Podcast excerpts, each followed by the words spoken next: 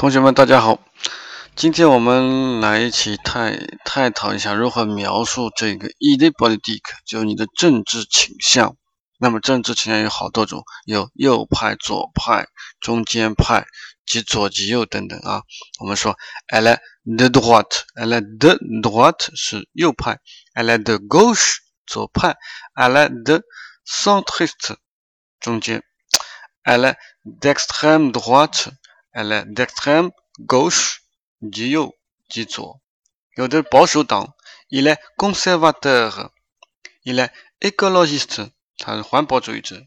il est libéral，民主派。啊，il est socialiste，社会派。Elle est au PS，这个 PS 是 Parti Social，是社会党。Elle est au Parti démocrate，它是民主党。OK，好，我们知道怎么样来描述你之政治倾向了吗？